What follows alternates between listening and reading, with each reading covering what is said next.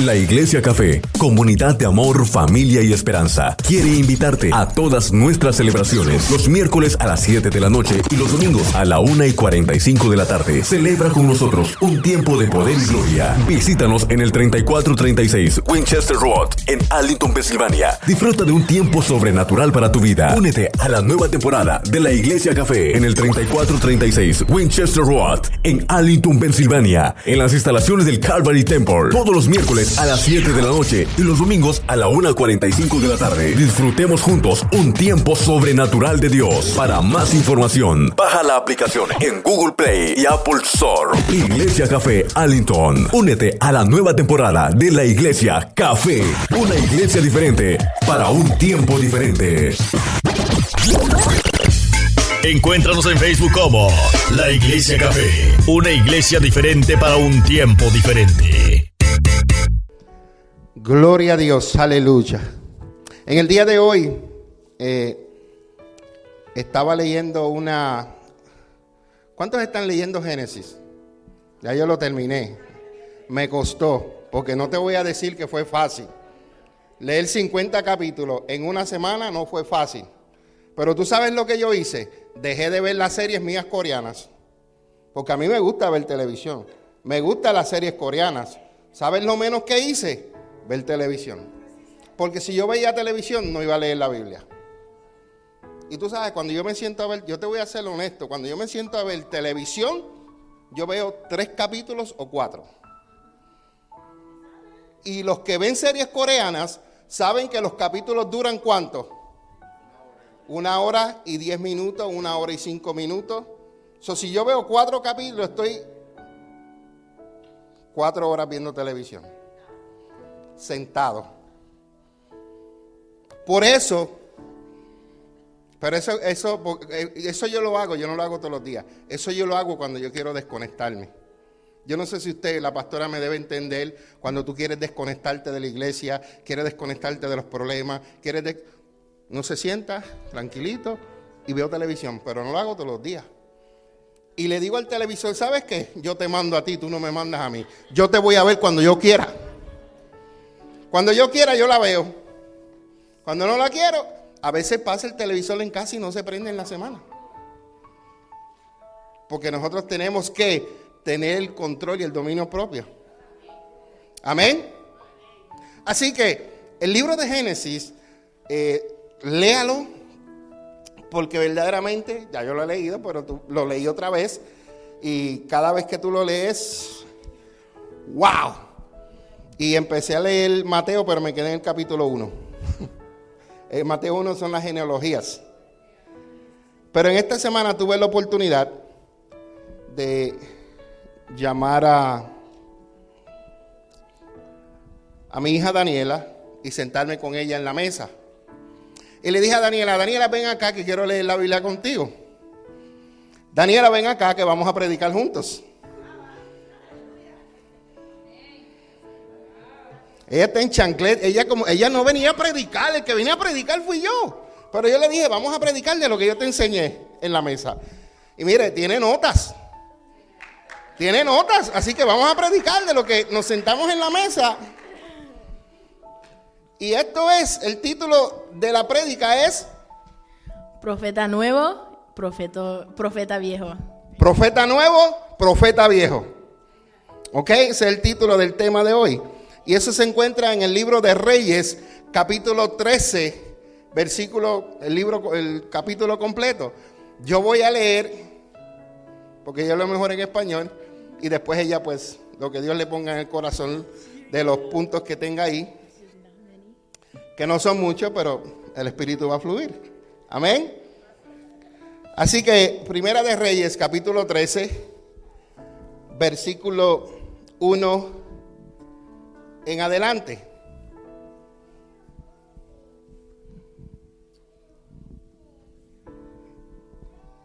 Comenzamos. A mí me gusta cómo comienza este capítulo. Porque dice, por mandato del Señor. ¿Sabe lo que es un mandato? Una orden. Aquí el Luis sabe lo que es una orden. Por mandato del capitán por mandato de fulano, ve y haz esto. Entonces la Biblia dice, por mandato de quién? Del Señor. Estoy leyendo de la nueva traducción viviente. Por mandato del Señor, un hombre de Dios. ¿Un qué? Quiere decir que Dios manda a sus hombres. Un hombre de Dios. ¿De la región de dónde? De Judá. ¿Fue a dónde? A Betel. Y llegó en el momento que Jeroboam, que era el rey, se acercaba al altar para quemar incienso. Número dos. Luego, diga luego, por mandato del Señor otra vez. este hombre se estaba moviendo bajo la autoridad de Dios. Este hombre se movía porque Dios lo mandaba. Él no se movía y fue a hablar al rey porque él quería hablar al rey. Él fue a hablar al rey porque Dios lo mandó.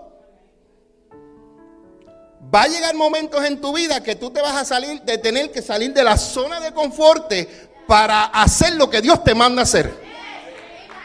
Porque mientras estés en la zona de confort, déjame decirte, no vas a hacer nada para Dios. Tienes que sacudirte y cuando Dios te mande, tienes que moverte. No te puedes quedar, Dios te manda y tú te quedas con los brazos cruzados. No, dice, por mandato del Señor, el hombre de Dios, ¿qué dice esa palabra?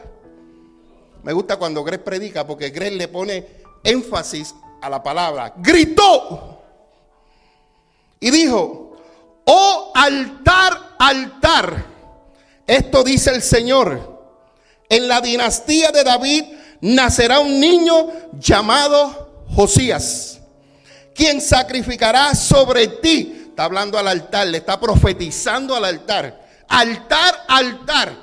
En la dinastía de David se levantará un rey que sacrificará sobre ti, sobre el altar. Esto no es profecía para Joroboán. Esto no es profecía para el pueblo de Israel. Eso es profecía para el altar. Y dice,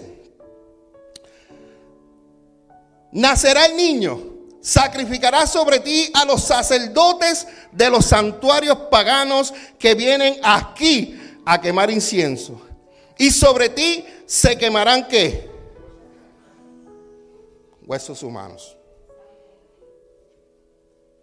Está fuerte esto, ¿verdad? El versículo 3 dice, ese mismo día, el hombre de Dios dio una señal para demostrar que su mensaje era verdadero y dijo, el Señor ha prometido dar una señal. Este altar se partirá en dos y sus cenizas se derramarán en el suelo. Él dio una palabra al altar, pero también dijo, esto va a suceder para que ustedes vean que lo que yo estoy hablando es palabra del Señor. Versículo 4. ¿Está bien? ¿Quieres predicar? Cuando Jeroboam, Jeroboam era el rey, ¿ok? Oyó, y este era un rey perverso, un rey que guió al pueblo a hacer lo malo ante Dios y a sacrificar en altares y no te cuento porque dice cuando el rey oyó al hombre de Dios hablar contra el altar de Betel, el rey lo señaló con el dedo. Imagínate que yo le diga a José, déjame soltar la iPad para señalar a José con el dedo. Imagínate que yo venga y escuche la palabra que habló el hombre de Dios contra el altar y el rey haga con el dedo y grita, detengan a ese hombre, detengan a José. Y dice la Biblia pero al instante la mano del rey se paralizó en esa posición y no podía moverla. Para que vea, la mano. Imagínate, levantó la mano en contra de quién? Del profeta de Dios, del ungido de Dios, del hombre que Dios mandó a dar una palabra, no sobre el rey, porque no fue sobre el rey, fue sobre el altar. La palabra fue para el altar altar te vas a partir y van a quedar las cenizas. Sobre ti van a caer huesos humanos. Fue al altar. ¿Por qué Jeroboam se enojó. Hay veces que cuando nos tocan cositas que estamos haciendo mal delante de Dios, nos incomodamos. Jeroboam se enfogonó porque están hablando donde él sacrifica a los dioses paganos, a Baal, a Cera, donde sacrificaban humanos. Está bueno esto, ¿verdad? Está bueno esto. Y mira lo que dice. Él se enojó y dijo, detengan a ese hombre. Al instante, la mano del rey se paralizó en esa posición y no podía moverla. ¿Qué dice el próximo hijo? El 5. En ese mismo momento, en ese mismo momento se produjo una enorme grieta en el altar y las cenizas que hicieron. Eso mismo que usted dijo. Esa palabra es difícil de leer. Eso. Tal como el nombre de Dios había predicho en el mensaje que recibió de quién? De Dios. Cuando Dios te da una palabra y tú la das, ¿sabes qué? Dios te respalda. El próximo versículo dijo, que son muchos. Entonces el rey clamó al hombre de Dios, te ruego que le pidas al Señor tu Dios. Quiere decir que es tu Dios, no es el mío. Él le dice, para que tú veas dónde está su relación espiritual, para que tú veas cuál es su Dios. Te ruego que le pidas al Señor tu Dios que me restaure la mano. Así que el hombre de Dios, yo no hubiera orado por él, hubiera dejado así por la mano, por lo menos una semana, para que aprenda. Pero tenemos el amor de Dios, ¿verdad? Y pues... Pero el hombre de Dios dice, oró al Señor y la mano quedó restaurada y el rey pudo moverla otra vez. Y el próximo versículo dice, después el rey le dijo al hombre de Dios, ve al palacio conmigo, come algo y te daré un regalo. ¿Tú sabes lo que eso significa? Ven al palacio que en el palacio te voy a fusilar. Eso es lo que ese es el pensamiento que el rey tenía. Cuando los profetas se levantaban en contra de los reyes de parte de Dios y le llevaban un mensaje contrario, a todos los profetas los mataban. Próximo versículo, hijo. Dice, pero el hombre de Dios le dijo al rey, aunque me dieras la mitad de todo lo que posees, no iría contigo, no comería, ni bebería nada en este lugar. Próximo. ¿Por qué? Porque todo tiene que tener una razón. Luis, yo no voy a ir a comer a tu casa, ni aunque me des la lasaña, aunque me des los pasteles que tú quieras. No voy a ir. Y en tu mente antes de tú preguntarme, yo te voy a decir el por qué. Y mira lo que el, profeta le dijo, porque el Señor me ordenó.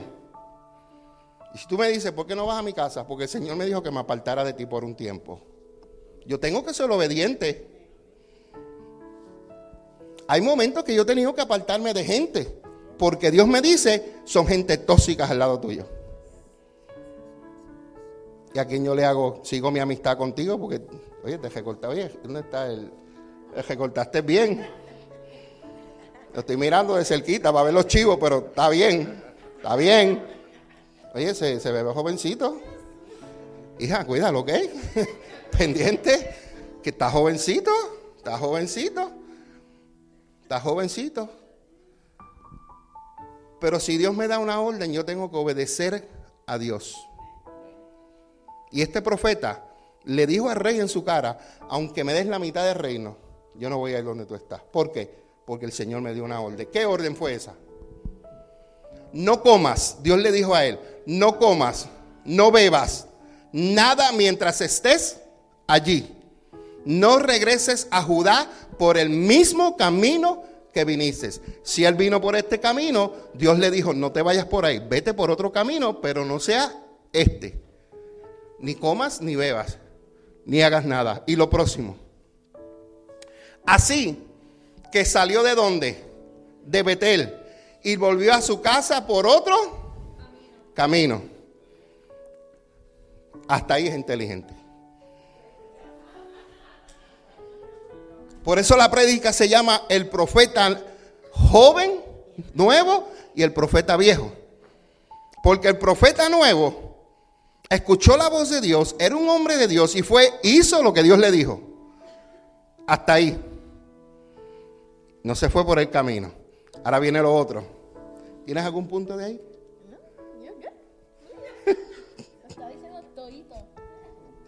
Voy a leer hasta ahí, después te voy a dejar leer, ¿está bien? ¿Está bien? Ok. ¿Dónde estamos? Ahora, diga, sucedió que había un profeta. Era un profeta viejo, era un profeta anciano, era un profeta clásico, es un profeta que había corrido millaje. ¿Ok? Y dice, sucedió que este profeta anciano, que vivía donde? En Betel. Y sus hijos fueron a contarle lo que el hombre de Dios había hecho en Betel ese día. También le contaron a su padre lo que el hombre le había dicho al rey. El próximo. El profeta anciano les preguntó por dónde se fue. Así que ellos le mostraron a su padre el camino que el hombre de Dios había tomado. El 13 dice, rápido, ensílleme en el burro, les dijo el anciano. Enseguida ensillaron el burro y se montó. 14. Entonces salió cabalgando en busca del hombre de Dios y lo encontró sentado debajo de un árbol grande. El profeta anciano le preguntó, ¿eres tú el hombre de Dios que vino de Judá? Sí, soy yo, le contestó. Entonces le dijo al hombre de Dios, acompáñame a mi casa y come.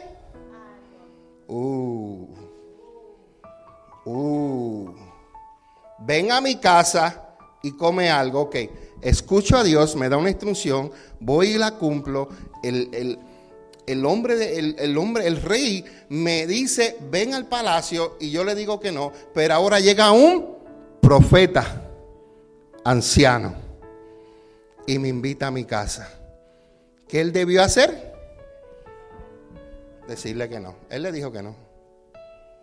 Pero vamos a ir. Dice, no, no puedo.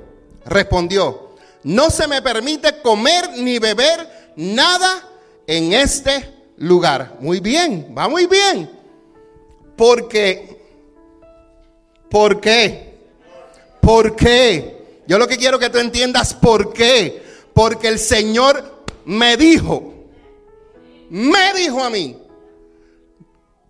me dio este mandato, no comas, no bebas nada mientras estés allí y no regreses a Judá por el mismo camino. Escuché a Dios que me dijo, no bebas, no comas, no estés allí, no regreses por el camino de Judá. Y el próximo versículo que dice, sin embargo, el profeta anciano le dijo, ¿sabes qué, profetita?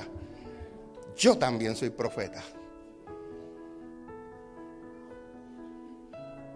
Yo también sé profetizar. Y le dice el anciano, yo también soy profeta como tú. Pero a la diferencia del profeta joven, nuevo, al profeta viejo, es esto. Tírame el versículo 1 otra vez. Y después vuelve a ese. ¿Qué dice ahí? ¿Por mandato de quién? Del Señor. Vuelve al 18 ahora. Un ángel me dio este mensaje. Hay una diferencia bien grande. Hay una diferencia enorme un ángel medio, espérate, a ti te habló un ángel, pero a mí me habló Dios. ¡Oh! ¡Oh! oh espérate, aquí hay un problema. Yo no sé cuál es la relación tuya con Dios, pero a mí me habló Dios. Y a ti te habló un ángel. Decimos, decimos en Puerto Rico, son medio fishy, ¿verdad? Medio like. Entonces, mira lo que dice este versículo. un ángel me dio este mandato de parte del Señor. Llévalo a tu casa. Dios dijo, no vayas para ningún lado. El ángel dijo, llévalo y come. Llévalo a tu casa para que coma y beba algo. Pero el anciano le estaba...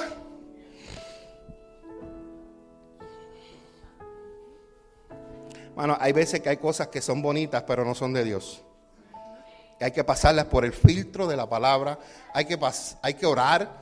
Hay que buscar dirección de Dios. Porque eso se parecía bonito. Yo también soy profeta, Richie, como tú. Y tengo más millaje que tú. Tú eres profeta, yo también. Pero a ti te habló el Señor y a mí me habló un ángel. Entonces, ¿dónde está el nivel de espiritualidad? ¿Dónde estuvo el discernimiento de Él? Para comprender que es mejor obedecer a Dios y no a los hombres. Porque esa palabra fue de hombre. Y vemos claramente que decía que él estaba mintiendo. ¿Qué más, Daniel, aprendiste? Que es mejor obedecer a Dios que a los hombres. Y que también cuando Dios nos dice que hagamos algo, lo tenemos que hacer, lo tenemos que obedecer. Y a veces Dios permite que haya gente en nuestro camino de ser cristianos, de nuestra relación con Dios, que nos tentan. Y a veces puede ser nuestra familia, a veces los propios hermanos de la iglesia, pero tenemos que tener nuestro oído fijo a Dios y filtrar lo que Dios nos dice. Por ejemplo, por ejemplo, esta semana, el martes, yo estaba ayunando. Me levanté temprano, ayuné desde las ocho y media hasta las diez y media y estaba orando, estaba leyendo un libro que mi papá me regaló, que ya lo terminé, ya lo terminé. Amén. Y entonces me levanté y de mi cuarto y me fui a la sala y ahí mi papá estaba leyendo y me preguntó eh, que le haga un favor y lo hice. Pero entonces me preguntó, ¿me puedes hacer desayuno? Y yo dije, no, no puedo, tú sabes, you know, estoy ayunando. Y él dijo, ¿y? Y yo dije, bueno, si yo entro en la cocina, yo voy a comer. yo me conozco, yo voy a comer. Y entonces no le hice desayuno, se hizo desayuno. Y a las diez y media hasta las once y media, hasta las doce y media comí fruta. Y eso es lo que yo, yo quería hacer. Porque Dios me dijo que ayunara. Ayunara por el 2024, ayunara por mi familia. Y lo obedecí. Amén. Amén. ¿Quieres que siga? Oh, ok, ok. No, ok, ok. Otro ejemplo cuando Jesús estaba en el desierto, él también ayunó 40 días y 40 noches. Y el enemigo también lo tentó. Y a veces nosotros creemos que solamente siempre es el enemigo, pero también a veces es Dios. También, you know, que nos tenta a tú sabes, qué vamos a hacer. También como Job. O que permite la tentación. También como Job. Job era un buen siervo de Dios que tenía todo. Pero Dios permitió la tentación y él no maldijo a Dios. En ningún momento Job maldijo a Dios. Su esposa sí, pero Job no. Job se mantuvo fiel a Dios, fiel en la tentación, fiel en medio de la tormenta, como un día prediqué, que cuando estamos en medio de la, tormenta, en nuestra relación con Dios, si fallamos a Dios, todos fallamos a Dios, pero Dios lo permite. Pero lo más importante es que necesitamos levantarnos y seguir caminando con Dios.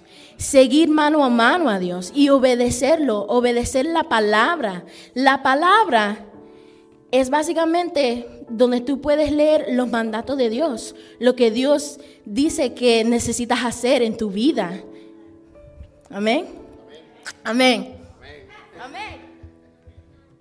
Qué linda. Yo me gozo con mi hija porque ella hace el esfuerzo para predicar en español. Porque ella es más fluyente en el inglés. Y por eso hay palabras que a veces yo le digo así para que ella las diga bien.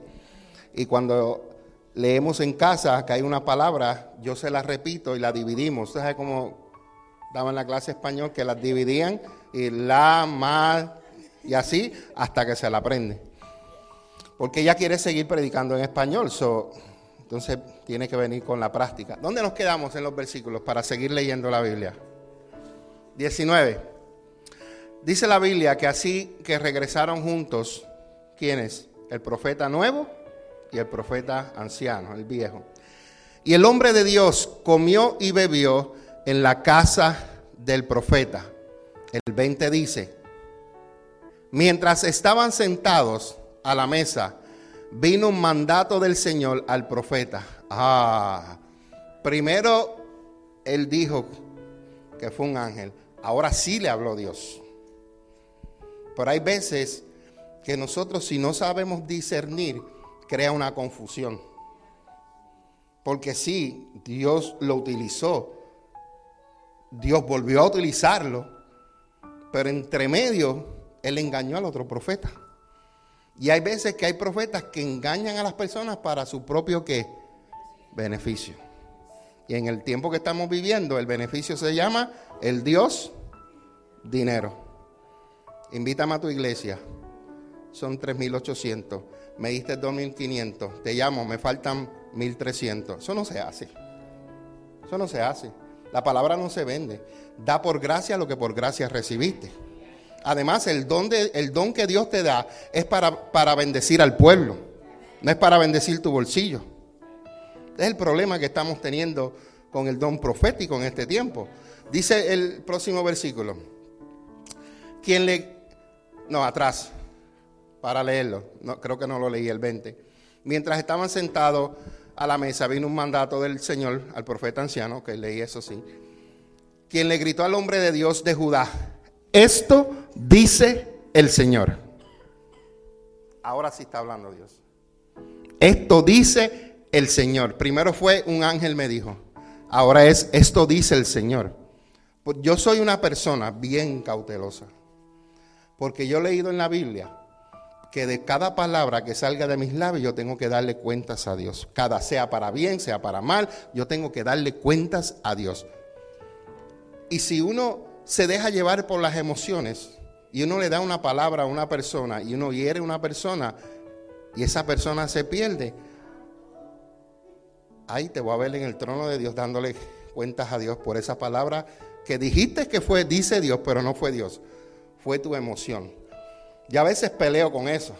Mi esposa ya, mi esposa ya, la, ya el Señor la tiene pulida, pero mi esposa era igual. Mi esposa para decirle una palabra a alguien peleaba y ella no la decía y ella se enfermaba y pasaba dos o tres semanas. Yo, gloria a Dios, por lo menos estoy tranquilo. Pero, sí, porque eran break que yo tomaba cuando mi esposa se enfermaba, pues yo tranquilito, ¿sabes? Ya no me habla mucho, está tranquilita y a veces, ay, mi amor, me hace falta, por favor, recupérate, mejor, mejor moléstame y no estés enferma. Porque a veces hace falta, ¿verdad? A veces uno quiere like, tranquilo.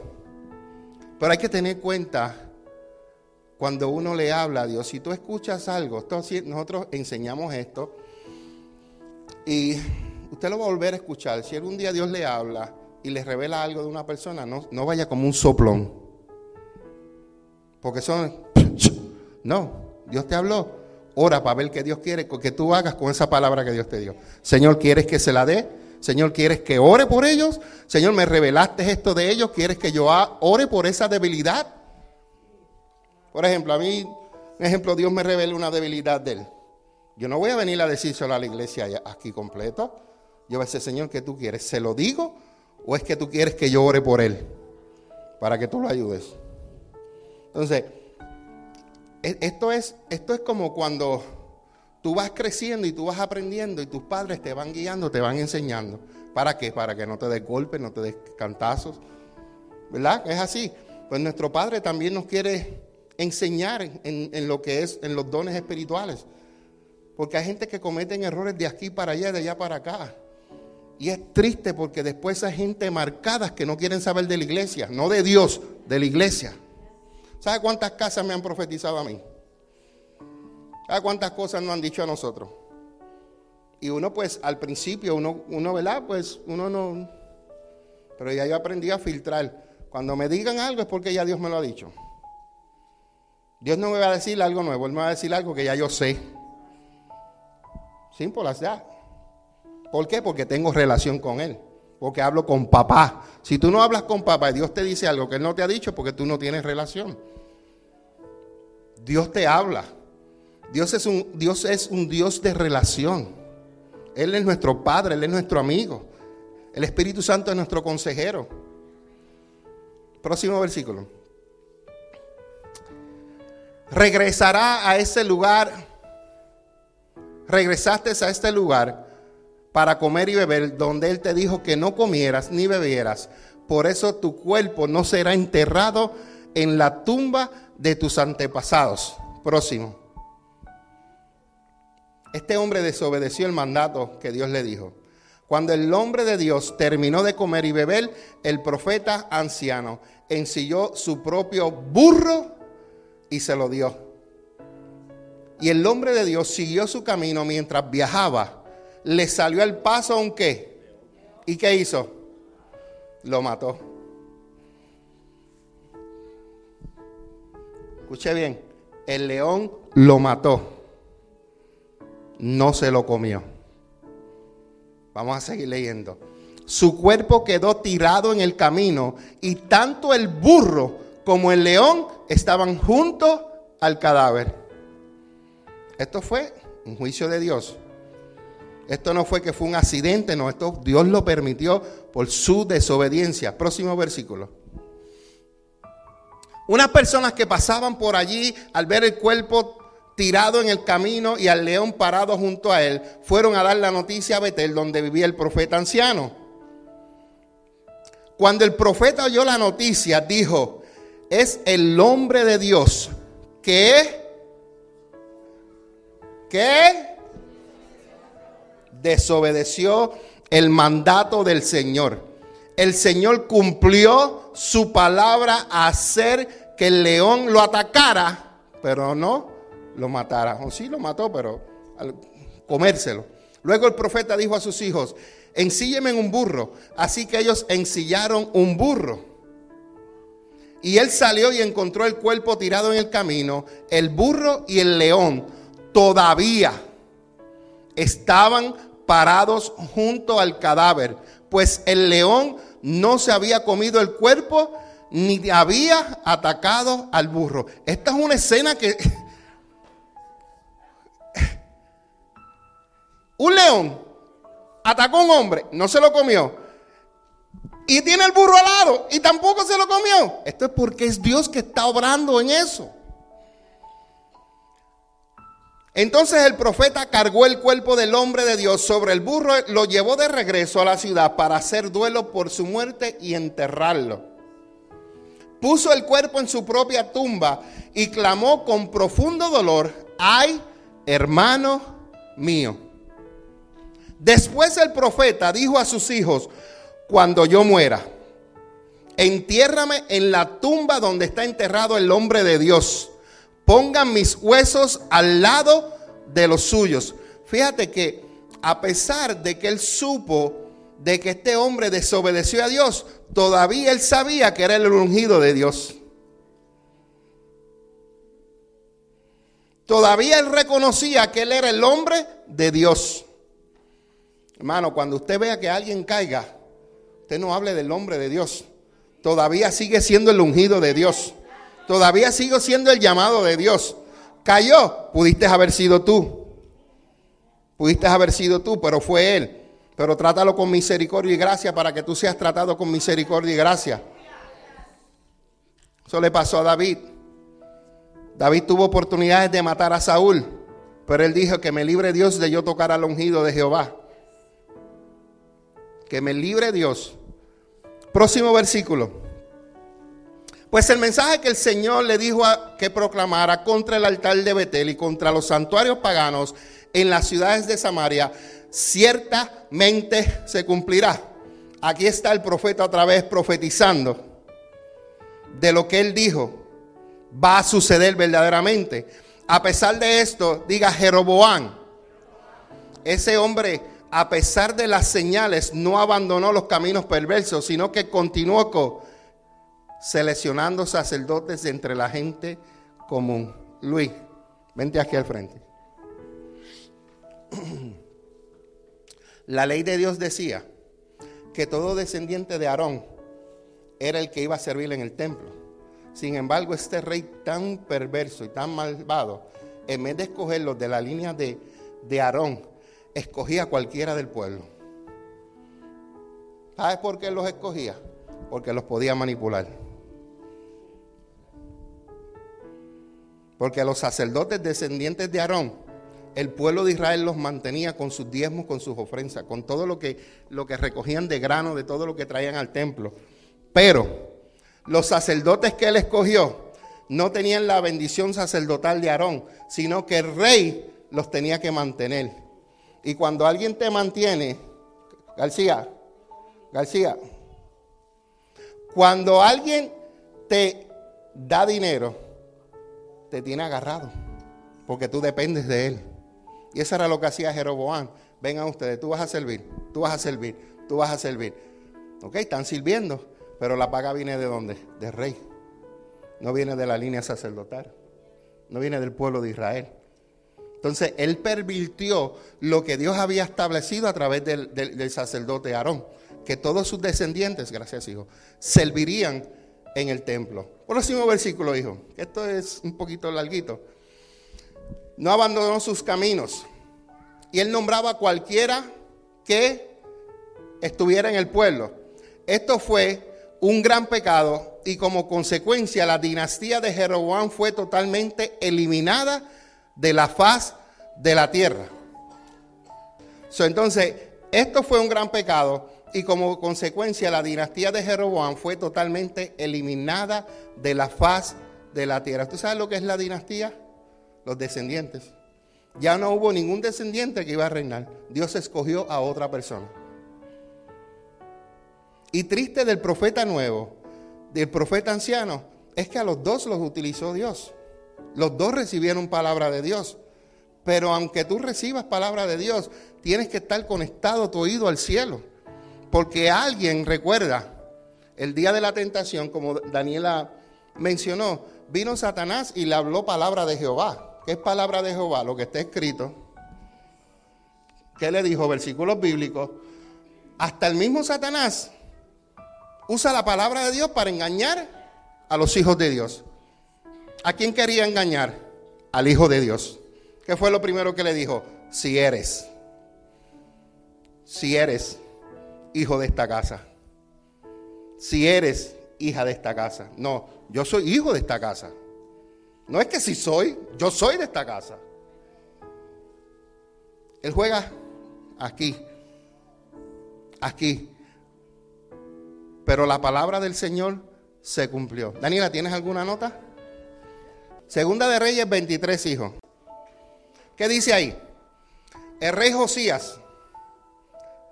¿El rey qué? El rey Josías. En este capítulo, cuando tú empiezas a leerlo, habla de el rey Josías, el cual el Señor dijo que iba a venir un rey, iba a qué? A eliminar, iba hasta sacrificar huesos, pero no eran los huesos de los hijos de ellos, eran los huesos de los sacerdotes que adoraban esos dioses. El 15 dice, el rey también derribó el altar que estaba en Betel, el santuario pagano, pagano de quién? De Jeroboam, hijo de Nabat. Había levantado cuando hizo pecar a Israel.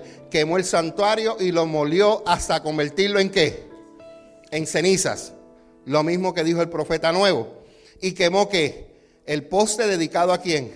A la diosa Cera. El 16 dice, Luego Josías se dio vuelta y notó que había varias tumbas en la ladera de la colina y ordenó que sacaran los huesos y los quemó sobre el altar de Betel para profanarlo.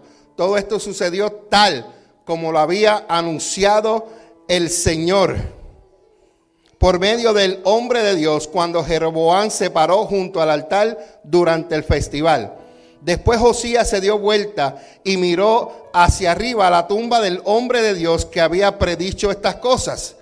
¿Qué es ese monumento que está allí? Preguntó Josías. Y la gente de la ciudad contestó, es la tumba del hombre de Dios.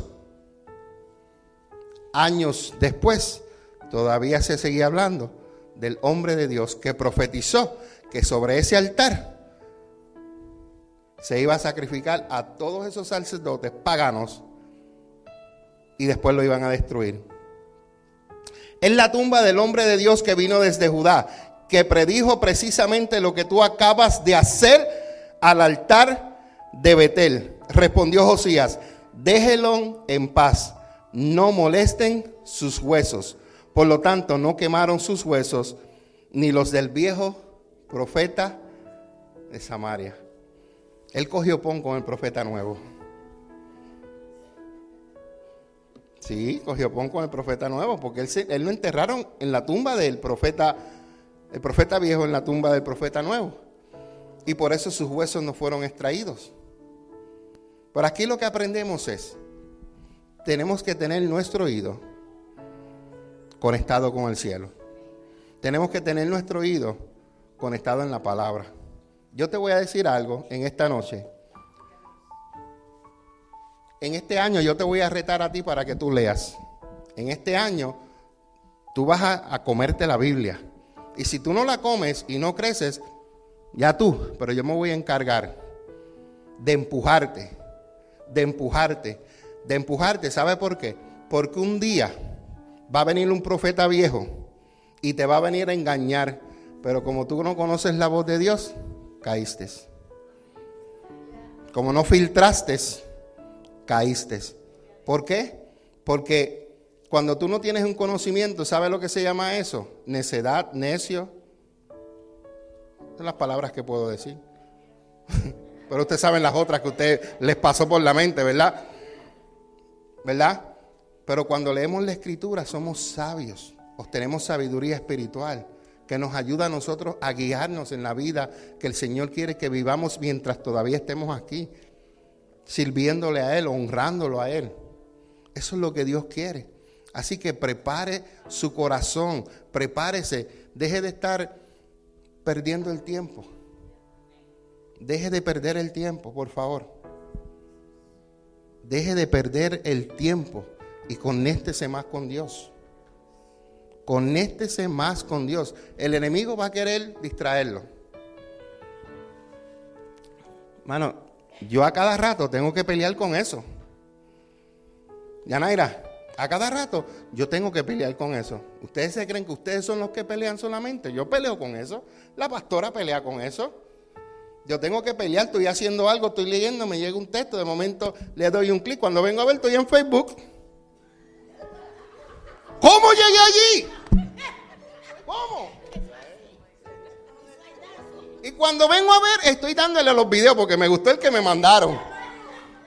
Me gustó el que me... Ya, me reí, ¿verdad, Daniela? Que me reí mucho. Pero entonces viene el otro y viene el otro. Y tú sigues riendo y cuando media hora pasaste... Y yo, mire, Señor, reprenda. Y voy y sigo lo que estoy haciendo.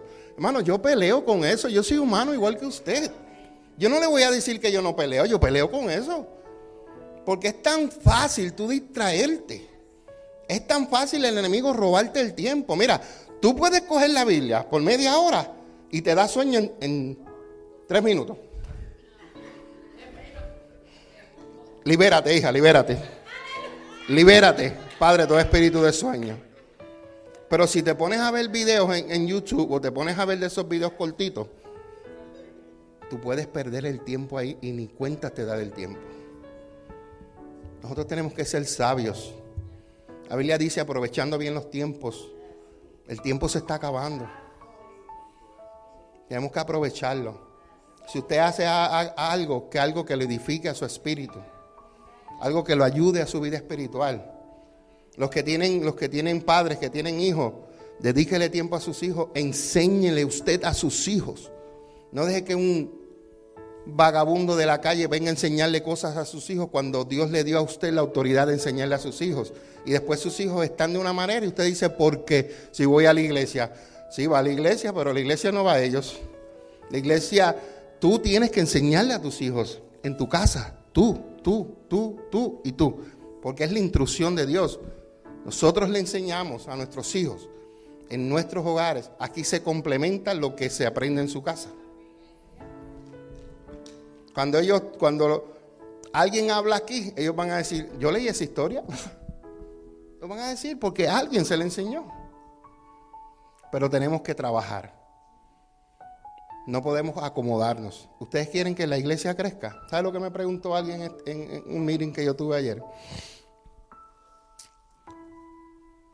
Algo bueno que saqué de ese meeting. Me dijo, ¿qué ustedes hacen para evangelizar, para que la gente llegue a la iglesia? ¿A qué ustedes se dedican? Yo le dije, mira, en este país es diferente a como son nuestros países. Allí tú montas dos bocinas afuera, en la cancha, pones música y, y, predicas en la calle. Aquí no, aquí es diferente.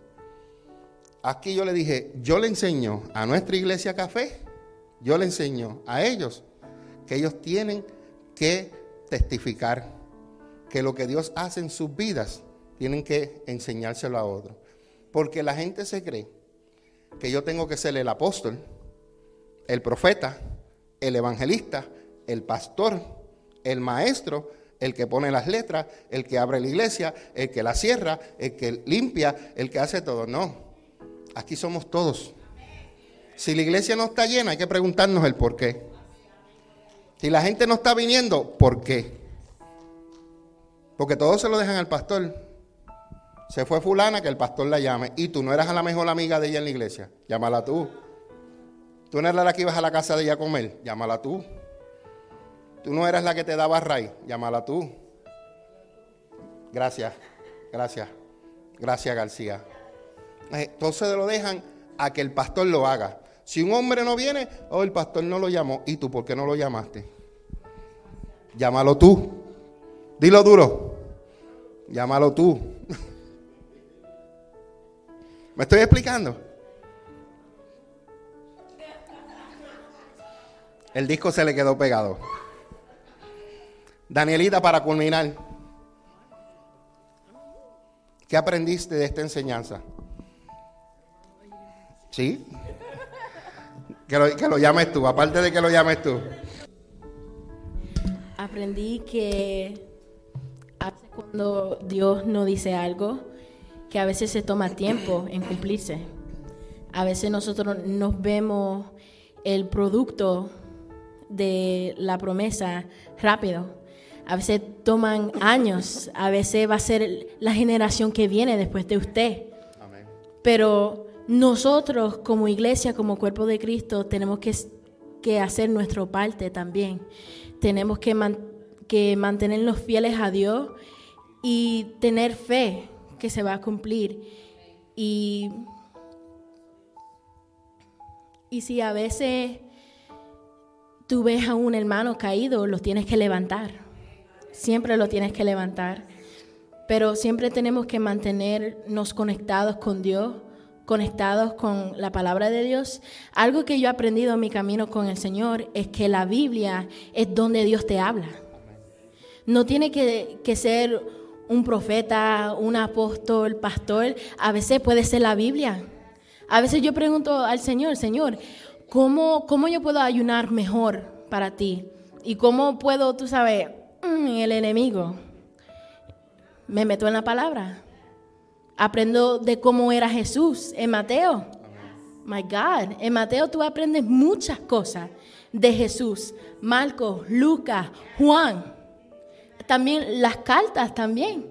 Tú aprendes mucho de cómo vivir bien delante del Señor y cómo tener fuerzas para continuar y cómo tener el discernimiento y esperar en la promesa y la palabra que Dios te dio. Tenemos que mantenerlo muy fiel en el Señor. La Iglesia Café, comunidad de amor, familia y esperanza, quiere invitarte a todas nuestras celebraciones los miércoles a las 7 de la noche y los domingos a la 1 y 45 de la tarde. Celebra con nosotros un tiempo de poder y gloria. Visítanos en el 3436 Winchester Road en Arlington, Pensilvania. Disfruta de un tiempo sobrenatural para tu vida. Únete a la nueva temporada de la Iglesia Café en el 3436 Winchester Road en Arlington, Pensilvania, en las instalaciones del Calvary Temple. Todos los miércoles a las 7 de la noche y los domingos a la 1.45 de la tarde. Disfrutemos juntos un tiempo sobrenatural de Dios. Para más información, baja la aplicación en Google Play y Apple Store. Iglesia Café Allington. Únete a la nueva temporada de la Iglesia Café. Una iglesia diferente para un tiempo diferente. Encuéntranos en Facebook como La Iglesia Café, una iglesia diferente para un tiempo diferente.